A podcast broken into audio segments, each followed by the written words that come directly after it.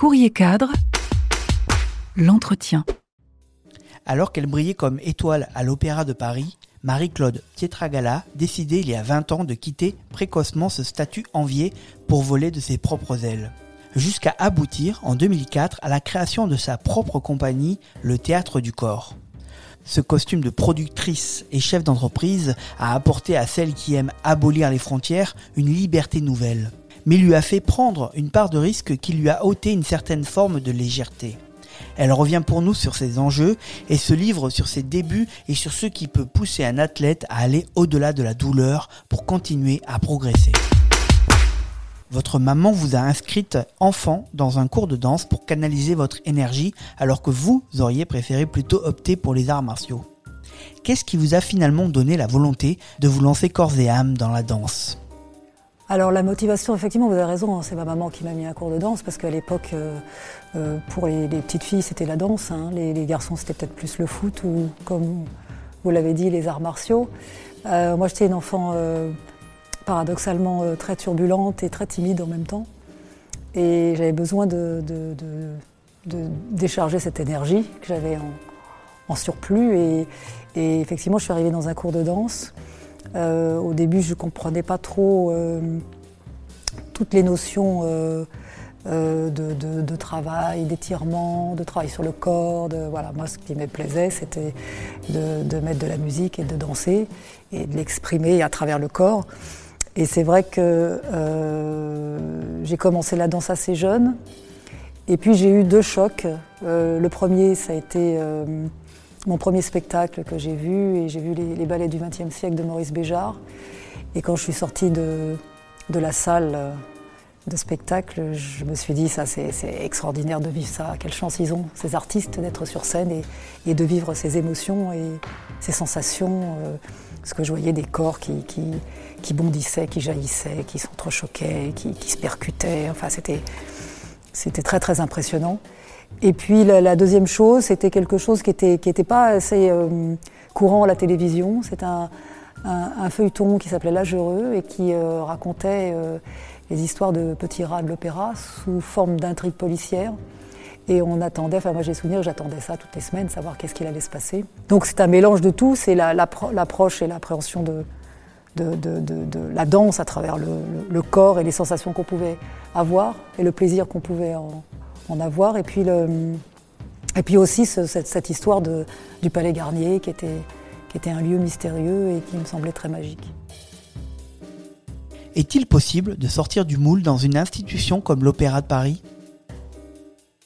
Oui, bien sûr, parce que, parce que moi, tout, au long de, ma carrière, en tous les cas dans l'institution, on m'a toujours dit que j'étais un peu à part, un peu atypique. Euh, donc, euh, euh, on a même dit que j'étais rebelle, ce qui, ce qui me fait beaucoup rire maintenant, parce que quand on est dans une institution et qu'on est confortablement assis dans un statut euh, que, tout le monde vous envie, j'ai pas la, le sentiment d'être rebelle. Après, j'avais peut-être une envie d'autre chose. moi, je suis partie. Je ne suis pas partie comme mes camarades ou comme mes collègues, je ne sais pas comment on peut appeler ça, à, à l'âge fatidique. Moi, je suis partie bien avant. Donc effectivement, c'est peut-être cet acte-là qui peut être euh, qui peut susciter euh, l'appellation de rebelle ou de prendre des risques ou euh, voilà, d'être un peu en dehors des sentiers battus. Vous vous présentez non pas comme une danseuse, mais comme une femme qui danse. Comment rester soi dans cet univers très codifié? J'ai toujours eu l'impression d'être et à ma place et pas à ma place. C'est très étonnant d'ailleurs. Euh, c'est-à-dire que j'ai toujours euh, joué le jeu, j'ai toujours, euh, vous savez, on est dans une, institution où il y a beaucoup de, hiérarchie, de grades, donc de concours, de, dépassement de soi, et, et, en même temps, voilà, je les ai faits, je l'ai fait tout ça. j'ai essayé de ne pas me perdre, j'ai essayé de rester moi-même. J'ai essayé de garder mon authenticité, même si ce n'est pas évident. Et puis il y a un moment où j'ai senti que c'était le moment de, partir et de, voler de mes propres aides et de rentrer, euh, entre guillemets, euh, même si on est dans une vie active et une vie professionnelle, j'ai envie de dire de rentrer presque dans la, vraie vie. Parce qu'avec euh, avec tous les aléas que ça comporte, quand je, prends la direction du Ballet national de Marseille et de son école supérieure, voilà, je, je sors de, de mon statut d'interprète je prends la direction en tant que directeur général. j'entame aussi une carrière de chorégraphe.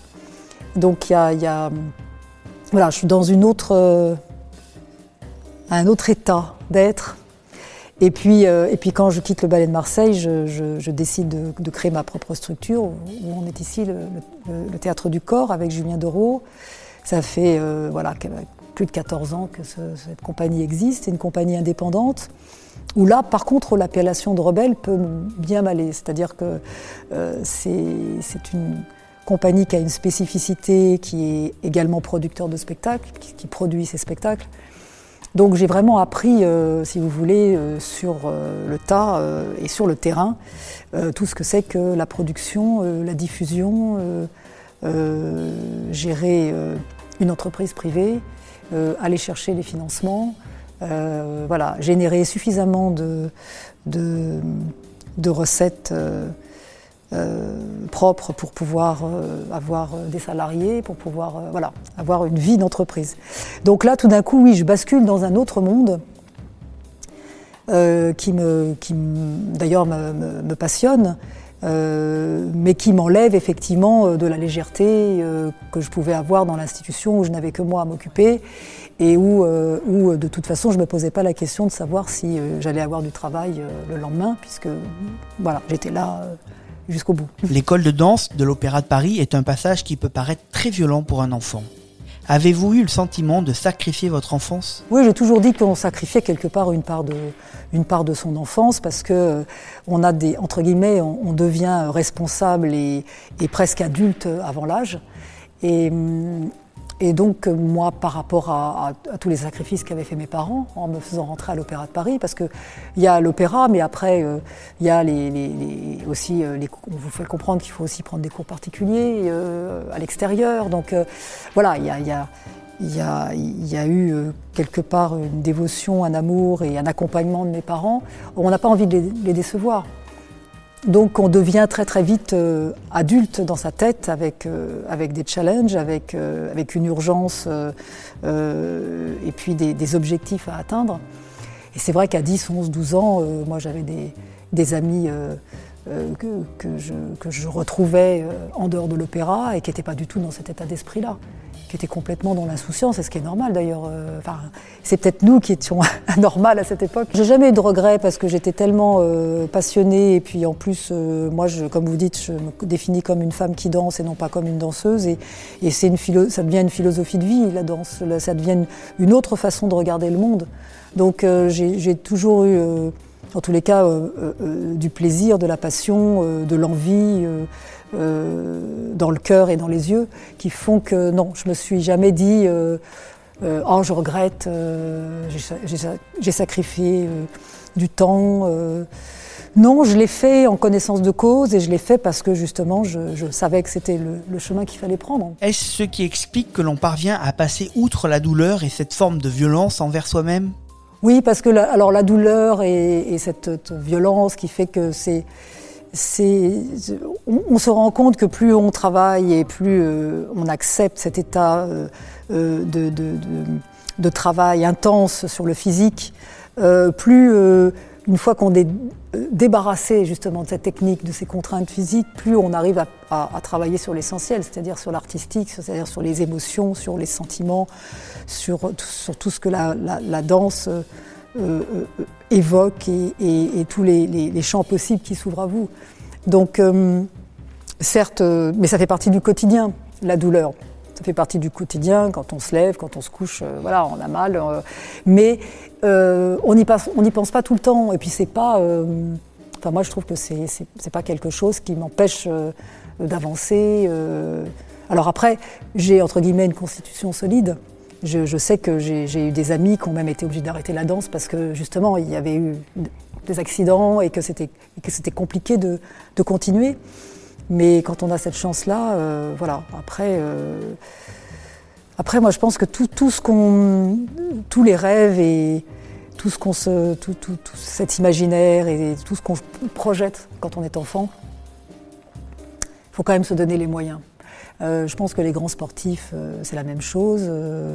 Voilà, chacun dans sa spécificité. Un chanteur d'opéra, euh, c'est pareil, il passe par des heures et des heures de travail, il, pousse sur sa voix, sur ses cordes vocales. Euh, qui, un footballeur, un joueur de tennis, un nageur, enfin, il y a une sorte d'abnégation.